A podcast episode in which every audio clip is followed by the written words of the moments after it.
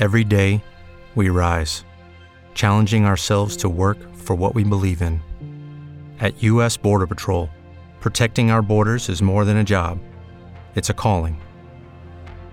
Agents answer the call, working together to keep our country and communities safe. If you're ready for a new mission, join U.S. Border Patrol and go beyond.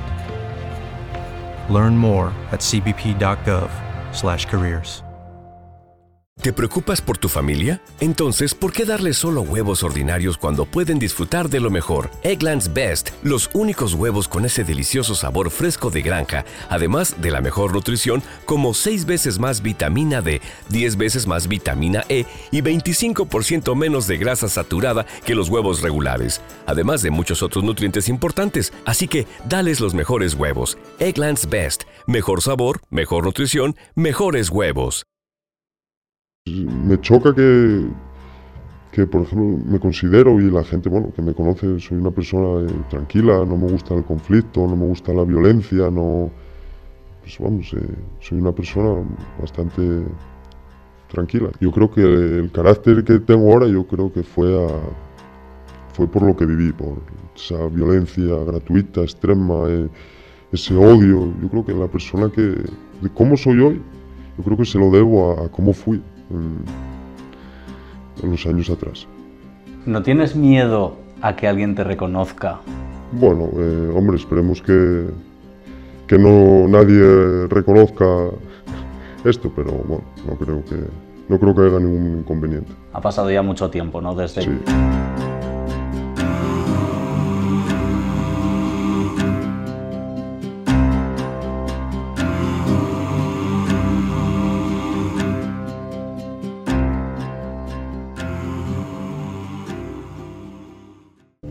Se supone que está todo grabando. Muy bien. Estoy bastante nervioso con esto, ¿eh? ¿Tú no? Bueno, poco.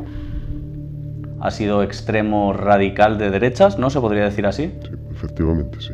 Pues podíamos empezar, pues, como empezó todo. Yo, no sé, tendría unos 12, 13 años, más o menos. Estaba en... Iba a casa mucho de bueno, unos amigos que tenía. Y siempre iba, pues, un chaval que, así, diferente, eh, escuchaba música muy... que llamaba la atención, eh, con esa edad, con las letras y todo. Ir adoctrinándote poco a poco, eh, lavándote el cerebro, por llamarlo así, de, de alguna manera. Te van pues dando pequeños trozos de texto donde pues eso, te van aumentando y generando odio hacia, hacia ese tipo de personas, de clases sociales, eh, todo eso. Me empezó así a meter un poco en el mundo de, de los skin, vamos, de skinhead de ultraderecha. ¿Durante cuánto tiempo? Pues 10, 12 años, por ahí, sí. ¿Estabas también vinculado a algún partido político? ¿O era un poco un grupo... bueno, eh, o- necesariamente no tienes por qué estar eh, en un partido político, pero bueno, eh, yo precisamente fui presidente de un partido de ultraderecha. Fui presidente de juventudes de un partido político llamado... Por ejemplo, en mi caso, como era presidente de- del partido político, pues a mi casa pues llegaban cajas y cajas pues con propaganda, eh, desde folios con con, pues, con textos eh, en contra de la inmigración, eh, llegaban todo tipo de pegatinas, eh, gorras, pulseras, relojes, con el lema de los españoles primero. Y llegaban también una serie de pegatinas, salía escrito en árabe y salía debajo que, que nosotros hemos venido aquí en patera y vosotros os iréis aquí nadando. Nos dedicábamos, bueno, pues eso, a, a pegarles por las noches. Nos pegábamos por ahí, pues con el fin de, de eso, de, de crear un, un odio hacia, hacia eso. hacia- Actualmente, no, no, no creo. y entonces ibais dando por ahí palizas. Muchas veces hasta desconocimiento de por qué agredías a una persona. sí. Era solo pues diversión, vamos. Eh, no, sin más. Los extremos no son buenos. Cuando algo te lo tomas como, como algo personal, algo por lo que estás dispuesto a hacer esa clase de cosas, yo creo que, que no llena bueno. ¿Te arrepientes de esa etapa de tu vida? ¿Te ha aportado algo? Mm, bueno, eh, de todo se saca una experiencia al final. Eh, te arrepientes de las cosas que hiciste, pero bueno, yo creo que la persona que soy hoy día, pues yo creo que también esa vida que viví, ese pasado, pues yo creo que, que yo lo que soy ahora, vamos.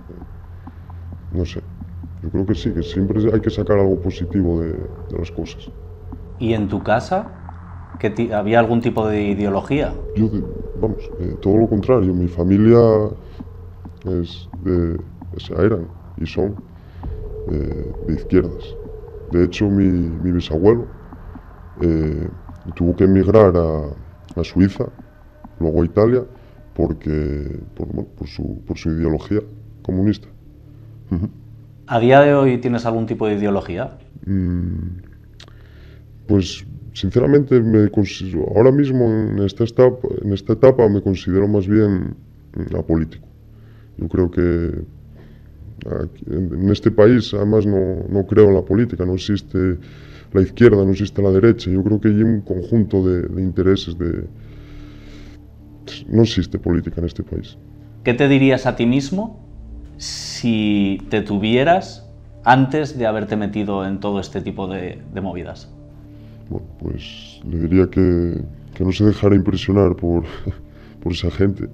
Bueno, claro, cuando eres un niño, pues eh, te llama la atención, eh, te, vamos, te gusta el, esa sensación como de, de superioridad, ¿no? no sé, esa, bueno, esa falsa eh, pensamiento de superioridad hacia los demás, pues le diría eso, que no se dejara impresionar, que hubiera disfrutado un poco más de la juventud, de la adolescencia y que, bueno, que hubiera ido por el buen camino. ¿Cómo conseguiste desvincularte de toda esa vida? ¿Fue llegar un día y decir desaparezco o hubo una transición? Hubo una transición, efectivamente, pero bueno, aproveché una situación por la cual estaba pasando el partido político aproveché que hubo una serie de investigaciones, de detenciones, entonces, bueno, pues vi la oportunidad de poder salir de ahí y, bueno, eh, salí. Luego recibí amenazas de muerte, eh, claro, ellos tenían mi dirección, sabían quién era, eh, pero bueno, la verdad que a día de hoy eh, aquí sí. ¿Qué le dirías a toda esa gente que está metida ahora mismo en ese mundo? Eh, tú que lo ves ahora desde fuera y con otra perspectiva. Mm pues es una pregunta difícil, eh, pues no te sabría decir. Eh, déjame pensar, ¿eh? Sí. Mm, yo os podría decir, eh, les diría que, que, abran los ojos, que no se dejen engañar por, la, por las falsas, eh, no sé cómo decirlo, eh, políticas, ideologías que abran la mente, o sea, no, que no se dejen lavar el cerebro por esa clase de, de personas y que, joder, no sé, tío, qué decir. ¿Y qué le dirías si tuvieras la oportunidad de decirle algo a alguna de esas personas que has currado? ¿Qué les dirías? No, no, sentirlo nada, porque de sentir las cosas al final no, no sirve de nada, pero pues no sé, les diría que no sé, no sé qué contestar, me cago en Dios. Es que no, cuando estás en eso no lo pienses. Estás ahí flipado, ahí con que son malos, yo qué sé. ¿Qué os diría? No te preocupes, tú si quieres lo dejamos aquí, ¿vale? No, no, Pancho, si es que yo porque, o sea, pienso las cosas, no te preocupes. No sé, ¿qué os diría? Eh, no sé, tío, ¿qué os diría? De verdad, ¿eh? No sé. Porque decir, no, lo siento y tal, es que, bueno, no sabía lo que hacía, era un guaje, eso no vale, tío. No sé, vamos, a mí no me valdría que me lo dijera. No sé, busco algo más... Entonces sí que estás arrepentido, o sea, no es una cosa de orgullo. Claro, claro que me arrepiento de, del daño que hice a, a gente que solo por pensar a, de manera diferente o ser diferente o tener una religión, una orientación sexual... Eh, pues sí, me avergüenzo de haber hecho las cosas que hice a gente que verdaderamente no se lo merecía. Si quieres añadir algo, lo dejamos aquí, lo como tú lo veas. ¿Quieres decir unas palabras? No, mejor lo vamos a dejar aquí porque mejor. Buah, eso es un partido, o sea, putas, eh, droga, armas. De hecho, yo lo dejé porque hubo, hubo una movida de que hubo una redada, detuvieron a mucha gente. Y yo ahí, aparte por más cosas en la vida, pero yo ahí fue, dije, uff, ahí lo vi claro para decir. Dije, uff, me piro. Hay gente hija de puta que yo de aquí, gente hija de puta que yo fuera, pero es que eso cae de cojón, o sea, no. Lo que tienes que tener es personalidad.